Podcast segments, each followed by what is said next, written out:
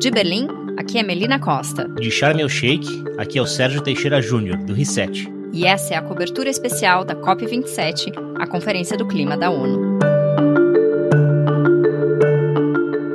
Primeiro dia de negociações da COP foi marcado pela inclusão do tema de perdas e danos na pauta oficial. Trata-se da ideia de que países ricos, tendo emitido a maior parte dos gases de efeito estufa, deveriam pagar uma espécie de indenização aos países pobres que já sofrem com as consequências de um planeta mais quente. Dar destaque para o assunto é um avanço significativo. Esse era o elefante na sala das negociações internacionais fazia 30 anos. Mas não significa que haverá um acordo. Nações ricas têm se mostrado bastante reticentes. Não só ao risco de abrir um precedente para os pedidos de reparação histórica, como gastos extras não caem bem no atual contexto econômico inflacionário e de maior endividamento dos países.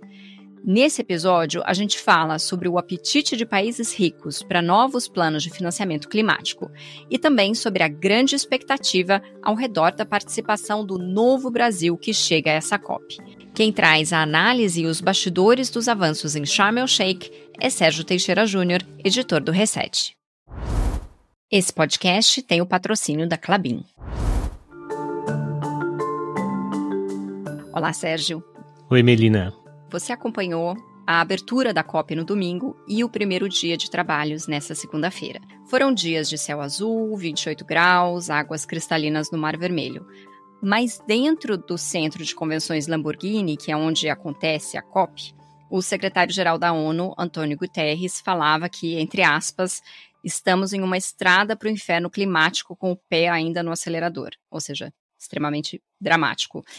Quais as suas impressões desses dois primeiros dias em loco? Curioso, porque o Antônio Guterres já há algum tempo vem fazendo alguns discursos muito dramáticos, com frases de efeito, catastróficas mesmo, sobre o problema da mudança climática. E dessa vez não foi diferente, eu acho que até dessa vez ele pesou um pouco mais uh, nas cores do, do discurso. Mas eu acho que é a sensação geral, e esse ano, com tudo o que aconteceu, com as enchentes no Paquistão, com as ondas de calor na Europa e nos Estados Unidos, recentemente teve uma enchente terrível também na Nigéria, a sensação é clara de que chegou a hora de fazer alguma coisa. É difícil julgar o humor dos negociadores, mas está muito claro para mim que todo mundo está começando a ficar realmente preocupado com o problema, porque os sinais estão aparecendo com cada vez mais frequência nos, nas mais variadas partes do mundo. E Sérgio, me conta um pouco como é que está a organização desse evento, como é que ele está transcorrendo assim na prática? Olha, Melina, essa é a primeira vez que eu participo de um evento tão grande como uma COP. Eles mencionaram que são 45 mil pessoas cadastradas entre negociadores, jornalistas, representantes da sociedade civil, observadores, ou seja, é muita gente. E o evento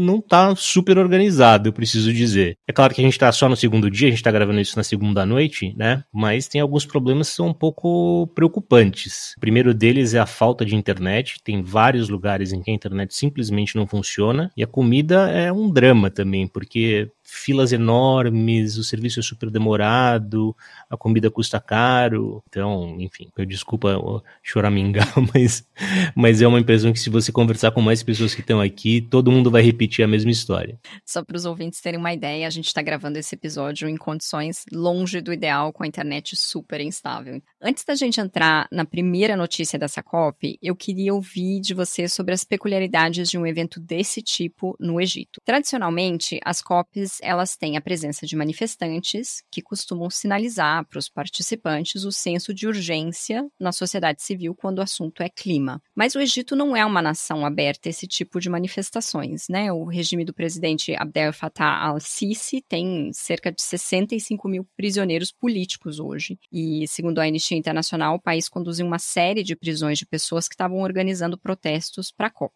O ativista Alaa Abdel Fattah, que foi chave na Primavera Árabe em 2011 e que está preso, acusado de disseminar notícias falsas, intensificou hoje uma greve de fome para chamar a atenção da comunidade internacional para o regime egípcio. Sérgio, você pode me dar uma ideia de como que essa postura do governo está se refletindo nos corredores da COP? É um tema que está sendo bastante comentado. De novo, dentro da COP, você não enxerga isso, né? Porque você está isolado, é uma ilha, mas certamente o tema está sendo tratado e comentado e noticiado na imprensa internacional internacional. O curioso é que, como a COP está acontecendo aqui em Sharm el Sheikh, que é um balneário, um resort, é uma cidade que não tem um centro, não tem uma vida muito própria, né?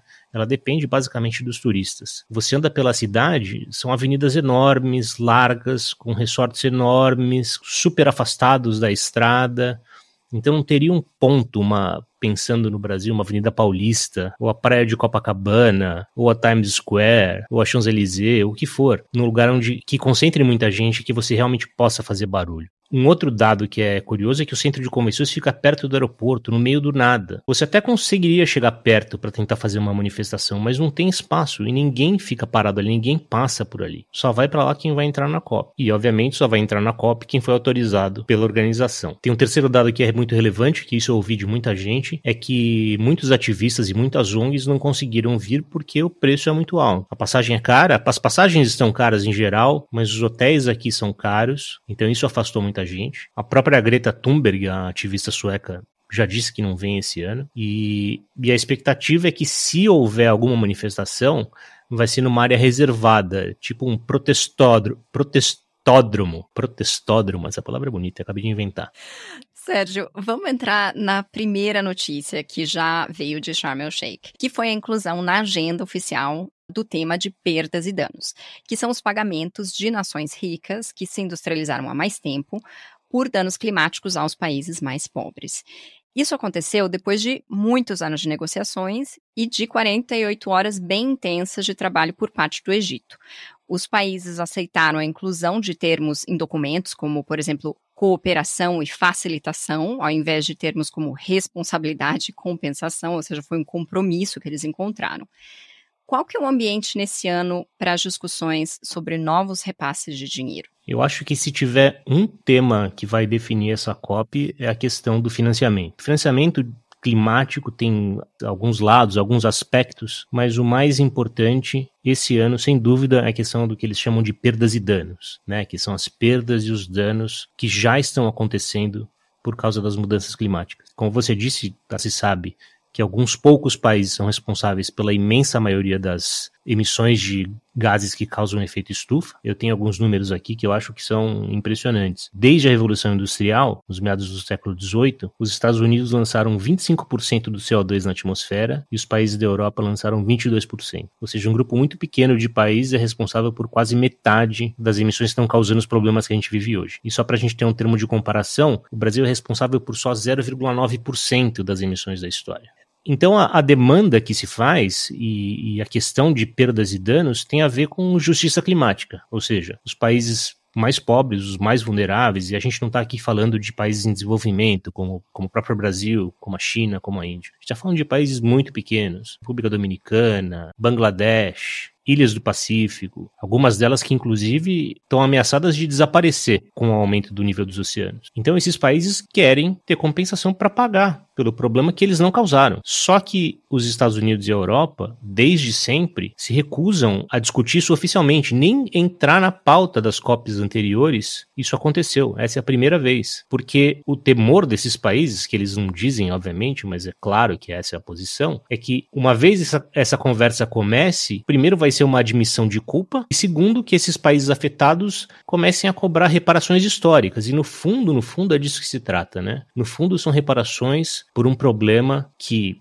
90% do globo não tem nada a ver. Mas assim, historicamente, né? Porque, por exemplo, o Brasil hoje ele é o sexto maior emissor, mas obviamente é, isso é muito mais recente. Então, é claro que a quantidade de, de gases do efeito estufa que ainda estão na atmosfera não foram gerados por esses países que se industrializaram mais tardiamente, apesar de hoje eles naturalmente também precisarem reduzir suas emissões. Exatamente, exatamente. A gente está falando numa perspectiva histórica, né? Falando de mais de 200 anos. Se você olhar hoje as, os grandes emissores do mundo, tem os Estados Unidos ainda, depois tem China, Rússia, Índia, né? São países que estão se industrializando. A tentativa agora é que eles justamente possam mudar as suas matrizes energéticas energéticas, para que não, eles não sejam os próximos Estados Unidos e Europa, entendeu? Mas, de novo, quem está sofrendo os piores efeitos são os países que não têm nada, que não causaram o problema. Deixa eu só dar uma ideia do montante do qual a gente está falando aqui. Um estudo científico recente, que tem sido bastante citado, estima que os países em desenvolvimento eles poderiam registrar entre 290 a 580 bilhões de dólares em danos climáticos por ano até 2030, chegando a mais de um trilhão por ano em 2050. Isso é só o mundo em desenvolvimento, né? Sem mencionar os danos que os países mais ricos também vão sofrer. E quando a gente fala em financiamento, é preciso pensar que os recursos é, são necessários não só para essas compensações, mas também para reduzir futuras emissões de gases do efeito estufa ou de limpar as emissões do passado. Ou seja, são números extraordinariamente grandes extraordinariamente grandes. Eu acho que vai ter, vão ser dois temas principais que vão ser discutidos em relação a perdas e danos nessa COP. O primeiro é como calcular, é, onde você define, bom, isso são perdas e danos, isso não são perdas e danos. E o segundo, quem vai pagar? Porque a, a, ambição, e essa é uma palavra que a gente vai ouvir bastante nesse podcast e vai ler muito na nossa cobertura, a ambição declarada do presidente da COP é que até o final de 2024 você não só tenha definido as medidas, como você tenha colocado um prazo para que elas sejam cumpridas. E a, a história recente é uma história de promessas não cumpridas. Em 2009, os países ricos toparam transferir 100 bilhões de dólares por ano para os países pobres, para que eles possam se adaptar para a mudança do clima, mas até hoje esses 100 bilhões nunca foram alcançados. No ano passado, o total chegou a 88 bilhões de dólares, uma coisa assim. E outra, em, às vezes era na forma de empréstimos, com uma burocracia enorme para que esse recurso pudesse ser acessado. Então, colocar na agenda foi uma vitória enorme, mas a negociação vai ser duríssima e existe uma chance que acho que não é, não é pequena de que não se consiga chegar a nenhum acordo nesta COP. E o tema vai continuar voltando, porque agora ele entrou na agenda, ele não vai sair mais. Então, enfim, essa oposição entre o mundo rico e o mundo pobre vai ser, eu acho que no futuro próximo vai ser um dos grandes temas das conversas sobre o clima. Exato, e a pergunta é se essa é uma divisão produtiva, né? Para numa situação em que o planeta inteiro tem que estar tá do mesmo lado. E vai ser uma discussão extremamente interessante, exatamente isso que você comentou, quem paga, porque já há pedidos, né, na comunidade internacional para que não só os países arquem com a sua responsabilidade, mas também empresas, né, grandes emissores. Então vai ser interessante ver o que acontece nos próximos dias. Mas vamos falar agora da expectativa internacional com relação ao Brasil. Não a participação oficial do Brasil, né, que representa os anos do governo Bolsonaro, com aumento de desmatamento, enfraquecimento dos órgãos ambientais e a falta de comprometimento com o Acordo de Paris, essa história que a gente já conhece. A expectativa é grande em relação ao governo de transição, que não só apresentou uma agenda climática bem mais robusta, mas também demonstrou a ambição, de novo aqui a palavra, de ocupar uma posição de liderança nessas negociações num futuro próximo. O Lula deve à COP na semana que vem. A ex-ministra do Meio Ambiente e deputada federal eleita Marina Silva também estará presente, assim como a senadora Simone Tebet. Então, primeiro, Sérgio, como que você descreveria essa situação peculiar em que o representante oficial do Brasil, que já era párea nesse ambiente, foi rebaixado à posição de lame duck, né? não tem ninguém querendo conversar com esse governo atual, enquanto o novo governo, que ainda não foi empossado, está entre os grandes destaques dessa COP. Melina, eu fiz exatamente essa pergunta para o Márcio Astrini, que é secretário executivo do Observatório do Clima, uma organização guarda-chuva que reúne mais de 70 ONGs brasileiras e que está na oitava COP. Ele está aqui no Egito e conversou comigo rapidamente. Vamos ouvir o que ele disse. O Brasil nos últimos quatro anos não é apenas que ele ficou fora das negociações. Pior do que isso é que o Brasil ele esteve dentro das negociações do lado problemático da agenda. É um país que ele decresceu ou piorou em quase todos os números relacionados ao mesmo meio ambiente. Aumentou desmatamento, aumentou emissões, tem todo um capítulo especial de crueldade para com as populações indígenas, que tem uma importância muito grande aqui no debate. O Brasil, o governo brasileiro, inclusive, chegou a prometer que o, o país iria poluir mais o planeta numa nova submissão de promessas, NDC é o nome técnico, que fez em 2020 aqui na conferência. Então, quer dizer, deu exemplos negativos de comportamento também, chegou a mentir, esconder números. A esperança agora é que esse novo governo, ele reverta toda essa agenda, combata o desmatamento no Brasil, reapresente é, o país com novas promessas climáticas, tem uma postura construtiva, o último governo teve uma postura muito é, destrutiva, né? inclusive paralisando muitos pontos de debate aqui. O presidente Lula é, já disse que vem para a conferência, que já é em si uma amostra da diferença que tem para o último governo. O governo Bolsonaro nunca pisou numa conferência de clima. Pior do que isso, em 2019 o Brasil iria hospedar uma conferência e o governo Bolsonaro fez questão de cancelar a conferência no Brasil. Então, é uma mudança de postura muito grande. Todo mundo tem uma memória, inclusive, muito boa do governo Lula, porque diminuiu o desmatamento da Amazônia durante seu período de dois mandatos é, em mais de 70%. Então, criou realmente um exemplo positivo. E é isso que o Brasil precisa. O Brasil tem chances de ser protagonista, de ser uma das lideranças nessa agenda, mas precisa liderar pelo exemplo. Pelas promessas que o Lula está fazendo, a gente pode esperar que pelo menos o esforço do Brasil em ser esse exemplo vai acontecer. E nas conversas que você tem tido nesses últimos dois dias, qual a expectativa das pessoas em relação à presença do Lula, em relação a esse novo posicionamento do governo brasileiro? Olha, que realmente o Lula traga o Brasil de volta para o lado positivo da agenda de clima. Nós temos a Amazônia, a Amazônia é extremamente importante para manter o equilíbrio climático do planeta. Populações indígenas brasileiras ganharam muita voz no cenário internacional, elas são hoje reconhecidas, ocupam um espaço muito importante. Então, quer dizer, trazer todo esse potencial do Brasil de volta para a mesa é muito, é definitivo, na verdade. Não, não é fundamental apenas para a emissão de gás de efeito estufa, mas também pelo exemplo é, que o Brasil pode gerar para as negociações. O Brasil é um país muito importante, inclusive diplomaticamente, aqui dentro dos fóruns da conferência é, e dessas negociações. E para o Brasil, tem também um fundo de importância estratégica, esse reposicionamento na agenda de clima. A agenda de clima para o Brasil é a porta de entrada para vários assuntos de interesse nacional, como, por exemplo, o espaço democrático e também o acesso a mercados internacionais, mercados de commodities agrícolas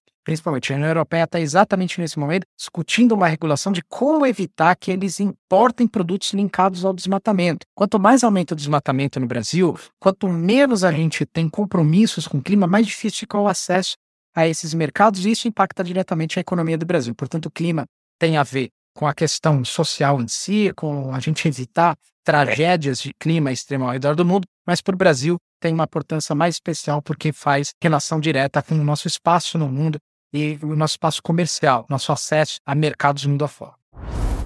Esse foi o Márcio Astrini, que falou comigo no Brasil Climate Hub. Aqui é uma coisa interessante de explicar para quem não está muito familiarizado com, com as COPs. Tem duas grandes áreas dentro da COP. Uma que é a área verde, que eles chamam, que é onde ficam os negociadores oficiais e que tem acesso restrito, ou seja, só entram os, os negociadores, os diplomatas, eh, autoridades de governo e os observadores. E a parte maior, que é a convenção, vamos dizer assim, parece uma daquelas feiras sabe, de empresa, feiras de tecnologia. Cada país monta lá o seu stand, uh, organizações da sociedade civil, ONGs grandes, grupos de país, etc. O Brasil, tradicionalmente, nos anos pré-Bolsonaro, tinha sua presença lá, tinha o stand do Brasil. E o governo brasileiro sempre levava as ONGs, sempre levava as empresas. Durante o governo Bolsonaro, o stand do Brasil era o stand do governo Bolsonaro, basicamente era isso. E aí criou-se um espaço alternativo para a sociedade falar: olha, nós brasileiros que não somos do governo, também temos algo a dizer. Que foi aí que criaram o Brasil Climate Hub, que foi onde eu conversei com o Marcio Astrini. Mas o interessante nesta COP é que nós temos o Brasil Climate Hub, temos o espaço do governo brasileiro e temos um novo espaço chamado Hub Amazônia Legal, que foi organizado pelos governos dos estados da Amazônia Legal brasileira. Por que, que esse stand é interessante? Primeiro, porque é uma tentativa dos governos subnacionais, né, ou seja, os governos regionais, tentarem dialogar com a comunidade internacional. Porque, obviamente, no governo Bolsonaro, no espaço dos, dos stands brasileiros, um, simplesmente não havia diálogo. Mas o mais curioso dessa COP é que o stand do governo brasileiro fica na frente do stand dos governadores da Amazônia. E esse stand dos governadores da Amazônia foi quem convidou o Lula para participar da COP. Então tem uma chance muito grande de o próprio Lula, ou a Marina Silva, ou a Simone Tebet, ou os três, aparecerem no stand da Amazônia Legal, na frente do stand brasileiro, que obviamente vai estar as moscas, porque o Lula vai ser uma das estrelas dessa COP. Eu mal posso esperar para ver o que vai acontecer, porque vai ser uma cena, no mínimo, interessante. Vai ser mais uma cena da polarização do Brasil, né, que a gente observou nesses últimos anos, e também no Egito. É, Sérgio, essa expectativa, né, com relação às ambições climáticas do novo governo, obviamente não está só na comunidade internacional, mas no Brasil também. Pouco mais de uma semana depois das eleições, a lista de temas na área climática com as quais o governo Lula vai ter que lidar só aumenta. Alguns exemplos. Espera-se a criação de uma secretaria de emergência climática estilo da posição ocupada hoje pelo John Kerry nos Estados Unidos, mostrando o peso desse assunto no governo. Obviamente, o assunto do desbloqueio do Fundo Amazônia é super importante. Logo depois dos resultados das eleições, o governo da Noruega anunciou que pretende retomar a destinação de recursos para o Brasil e o governo aqui da Alemanha sinalizou a mesma coisa.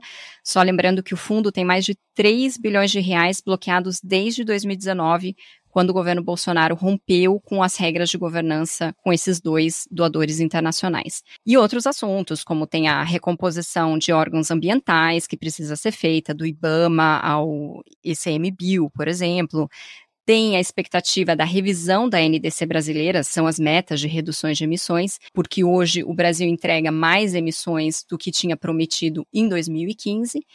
E sem falar também uma expectativa grande no Brasil de um revogaço de centenas de atos do governo Bolsonaro com impacto nas políticas ambiental e climática.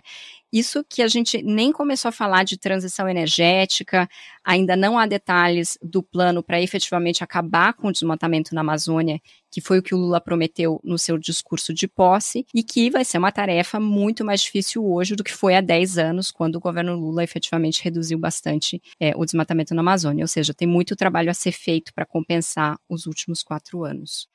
E Sérgio, para terminar, qual que é a expectativa para os próximos dias aí em Sharm el-Sheikh? Melina, nos próximos dias vai começar a ficar mais claro o andamento das negociações oficiais, né, do, do, lado diplomático da COP. Tem uma coisa interessante que, a partir do, sei lá, do quarto, quinto dia, eles já começam a tentar escrever um texto, um texto provisório que é divulgado e depois eles vão ajustando. Então, esse é um processo interessante de acompanhar, especialmente em relação a perdas e danos. Também vai haver muitos eventos de finanças, de bancos, de empresas apresentando ou atualizando os compromissos que eles anunciaram no ano passado, e foram vários, de desde acabar o desmatamento, produção responsável de alimentos parar de financiar combustíveis fósseis, enfim, vai acontecer bastante coisa. Então, assim, os próximos dias devem ser bastante movimentados. Eu espero voltar com mais novidades e mais conversas interessantes para quem está nos ouvindo. Legal, Sérgio. Nós voltamos ao longo da semana sempre que houver notícias sobre as negociações. Tchau, Sérgio. Tchau, Melina.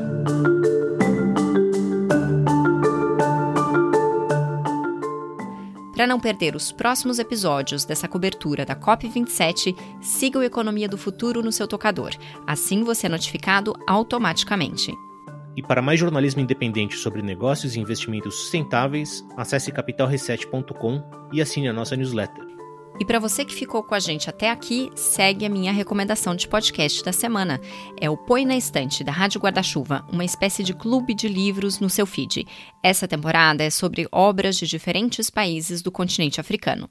E o episódio dessa semana é sobre o Alegre Canto da Perdiz, da moçambicana Paulina Chiziane. A Economia do Futuro tem o selo da Rádio Guarda-Chuva. Jornalismo para quem gosta de ouvir.